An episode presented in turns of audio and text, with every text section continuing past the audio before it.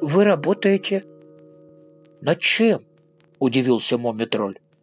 «Я думаю», — сердито проворчал андатор. «Думаю. От щетей напрасности всего сущего». Философствующая андатра. Это передача «Философствующая андатра». С вами я, ее ведущая, Анна Контианко.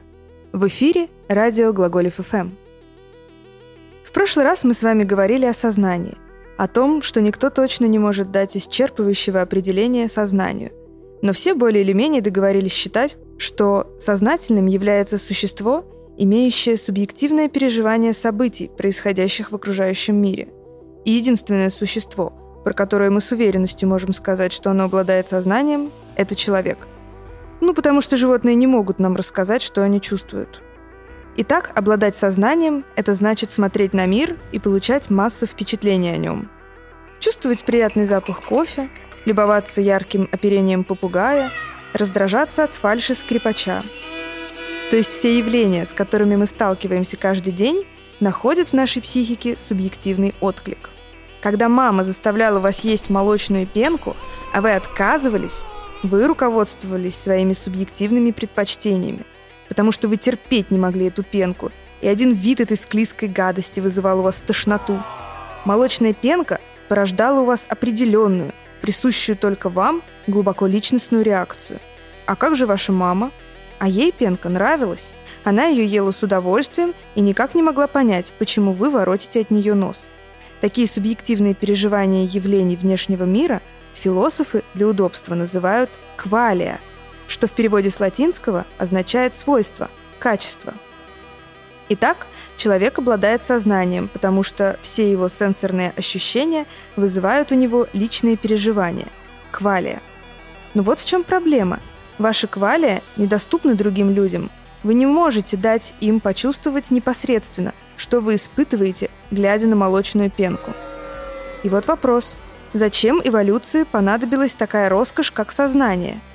Если мы полагаем, что у кота нет квалия и нет сознания – то мы должны признать, что сознание вовсе не обязательно для того, чтобы, во-первых, выжить и дать потомство, а во-вторых, процветать, паразитируя на сентиментальных двуногих рабах. Зачем мне осознавать звуки, цвета и прочие ощущения, если у меня есть инстинкты, которые срабатывают автоматически, и я дергиваю руку от утюга, прежде чем успеваю сообразить, что он горячий? Итак, трудная проблема сознания заключается в том, что ни философы, ни ученые и никто вообще не понимает, как и почему возникло сознание. Философствующая андатра. Самый напрашивающийся, но не очень популярный среди ученых ответ состоит в том, что эволюция здесь ни при чем, и за сознание отвечает душа. То есть речь идет о том, что материальное тело подчиняется нематериальной душе – об этом говорили древнегреческие философы, об этом спорили христианские богословы. А французский философ Рене Декарт даже всерьез полагал, что душа крепится к телу при помощи шишковидной железы в мозгу. Такая и правда есть, но находится ли там душа, этого мы не знаем. Подход, при котором человек состоит из двух субстанций, материальной – тело и нематериальной – душа, называется дуализмом, от латинского «dualis» – двойственный – можно было бы удовлетвориться таким ответом и успокоиться. Но возникает одна очень неприятная проблема. Мы не знаем, как нематериальное может взаимодействовать с материальным. Помните фильм «Привидение» с Патриком Суэйзи? Он очень долго пытался научиться касаться своей эктоплазмой реальные физические предметы, а не проходить их насквозь. У него в итоге это получилось, и он поцеловал свою живую девушку. Но это Голливуд, что с него взять? В реальной жизни все сложнее. Например, темная материя, которая во Вселенной больше 20%, практически не взаимодействует с обычной материей, и поэтому мы ничего о ней не знаем. Ну, кроме того, что она есть. С сознанием похожая проблема. Мы только констатируем, что оно есть, и видим, что оно как-то взаимодействует с телом. Но что оно собой представляет и как взаимодействует, этого мы не знаем. Наверное, все вы слышали истории о том, как человек физически чах от неразделенной любви, переставал есть, спать, заболевал чем-нибудь и в конечном счете мог даже умереть от переполнявшей его тоски. Вы никогда не задумывались, каким образом эмоциональные переживания влияют на наши тела? Ну, то есть наш организм состоит из химических процессов. Если мы заболеем, нас будут лечить химией, таблетками и уколами. Так может, сознание – это тоже всего лишь химия мозга? Противовес дуализму существует, разумеется, манизм – учение о том, что в мире существует только одна субстанция. Ну и эта субстанция, разумеется, материальная. Так называемые физикалисты полагают, что все, что у вас есть, это физическое тело. То есть ваше сознание – это и есть ваш мозг. Факты мозга и есть факты сознания. И то, что вам кажется вашим уникальным переживанием отвращения к манной каше, на самом деле является всего лишь определенным состоянием мозга. Ваша любовь к, прости господи, русскому рэпу – это не какое-то там уникальное свойство вашей неповторимой личности. Нет, это свойство вашего материального мозга. Ну, что-то там замкнулось, и вуаля, вы вдруг полюбили русский рэп. Может, недостаток витамина В12? Кто знает. В самом деле, до открытия молекул мы не знали, что тепло – это быстрое хаотичное движение молекул. Или что вода – это H2O, две молекулы водорода и одна кислорода. Если какие-то события из жизни молекул кажутся нам теплом или жидкостью, то почему какие-то события мозга не могут нам казаться отвращением или болью, например? То есть то, что вы испытываете, жадно поедая картошку фри, это всего лишь какие-то определенные нервные импульсы в мозгу. Ничего нематериального не нужно для объяснения квалия. Но вот в чем загвоздка. Если разрезать ваш мозг, там не найдется тех ощущений, которые вы испытываете. Там будут только клетки мозга. Значит ли это, что квалия не принадлежит физическому миру?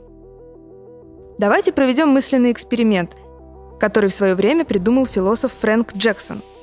Итак, представьте себе Мэри – Мэри живет в черно-белой комнате. Родители надели ей на руки черные перчатки или белые перчатки. И все, что она видит, либо черное, либо белое. Когда Мэри выросла, она решила стать ученым. Она изучила о цвете все, что можно, все его физические параметры. И поэтому Мэри кажется, что она знает, что такое красный цвет – и вот вдруг кто-то приносит ей спелый красный помидор. Как вы думаете, что почувствует Мэри? Скажет ли она «О, да это же красный помидор, ну да, вы меня ничем не удивили».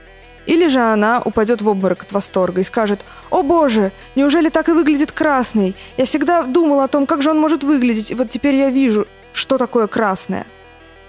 Ну, здравый смысл нам подсказывает, что, скорее всего, Мэри очень удивится. Может быть, в обморок она не упадет, но она очень удивится, увидев нечто красное, потому что до этого она никогда не видела цветов.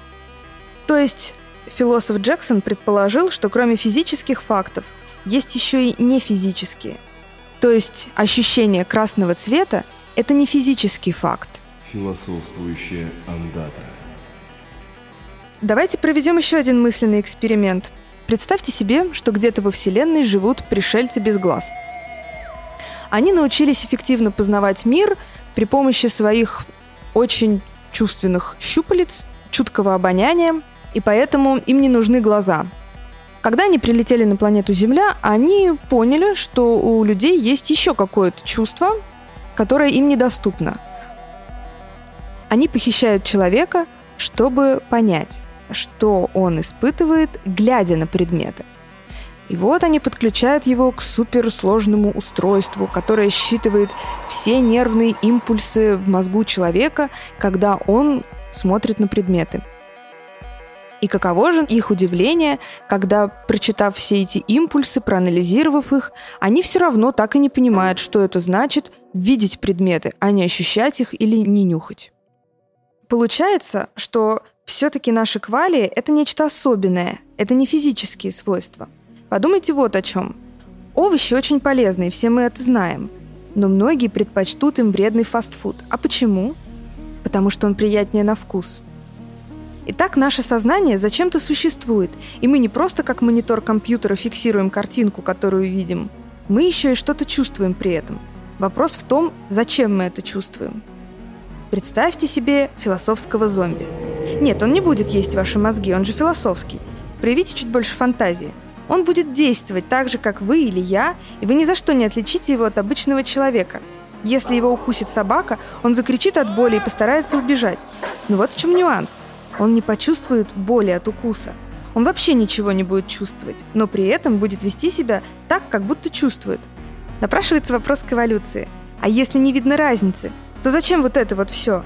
Экзистенциальный ужас от понимания своей смертности, например, а? То есть эта фантазия о философском зомби показывает, что если сравнивать обычного человека с квали и зомби без них, то разница между ними как раз и будет сознанием. Но вот только зачем оно нам? Почему у нас внутри, так сказать, горит свет? И это, друзья мои, и есть трудная проблема сознания. Итак, ни дуализм, ни физикализм не могут идеально объяснить нам, что такое сознание, так как они придерживаются крайностей. Либо сознание — это душа, либо мы мясные машины. Но давайте подумаем об альтернативах.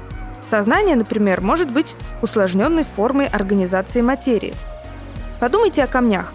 Глядя на них, невозможно предсказать, что из подобного материала может быть организовано растение или животное. А глядя на животное, невозможно себе представить оду радости Бетховена, которую породило его сознание. Поскольку мы знаем, что жизнь зародилась из того же самого углерода, из которого состоит уголь с одной стороны, а с другой стороны, что сознание, во всяком случае, насколько это известно официальной науке, неразрывно связано с человеческим мозгом, то можно себе представить, что там, в мозгу, происходит какое-то удивительное революционное устройство материи, при котором материя становится сознанием. Вообще можно отойти от слова «материя» и называть ее просто «субстанция». Некая субстанция, всех свойств которой мы не знаем. Она может быть темной, ни с чем не взаимодействовать, может быть обычным камнем, может быть живой клеткой, а может сознанием, склонным все усложнять и философствовать. Тогда получается, что наши мысли в некотором смысле материальны. В следующем выпуске мы поговорим о центре нашего сознания, о том, что же такое личность. С вами была философствующая андатра Анна Кантианка. И да, кстати, я люблю молочную пенку. Философствующая андатра. Глаголев FM. Ваш личный терапевтический заповедник.